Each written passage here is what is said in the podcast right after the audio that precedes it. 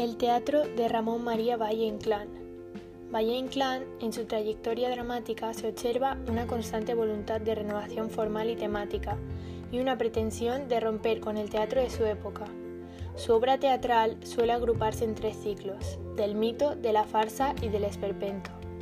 Al ciclo mítico corresponden una serie de dramas de ambiente galaico, relacionados con temas, personajes y ambientes de una Galicia mítica, donde se representa una sociedad arcaica y la maldad, y el despotismo, la magia y la superstición.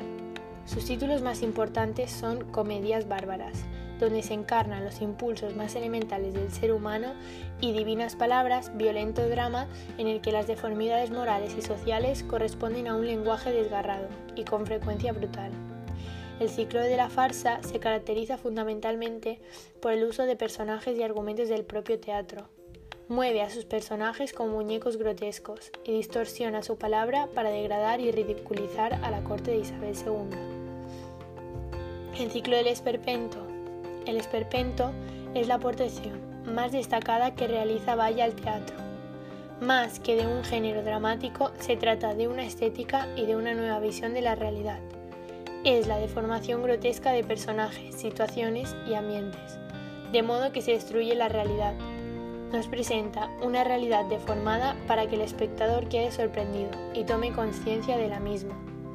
A través de esta nueva estética, hace una crítica a la sociedad y a la etapa histórica que estaba viviendo. Pertenece en este ciclo la trilogía Martes del Carnaval y Luces de Bohemia, su obra más reconocida, en la que aparece por primera vez el término esperpento.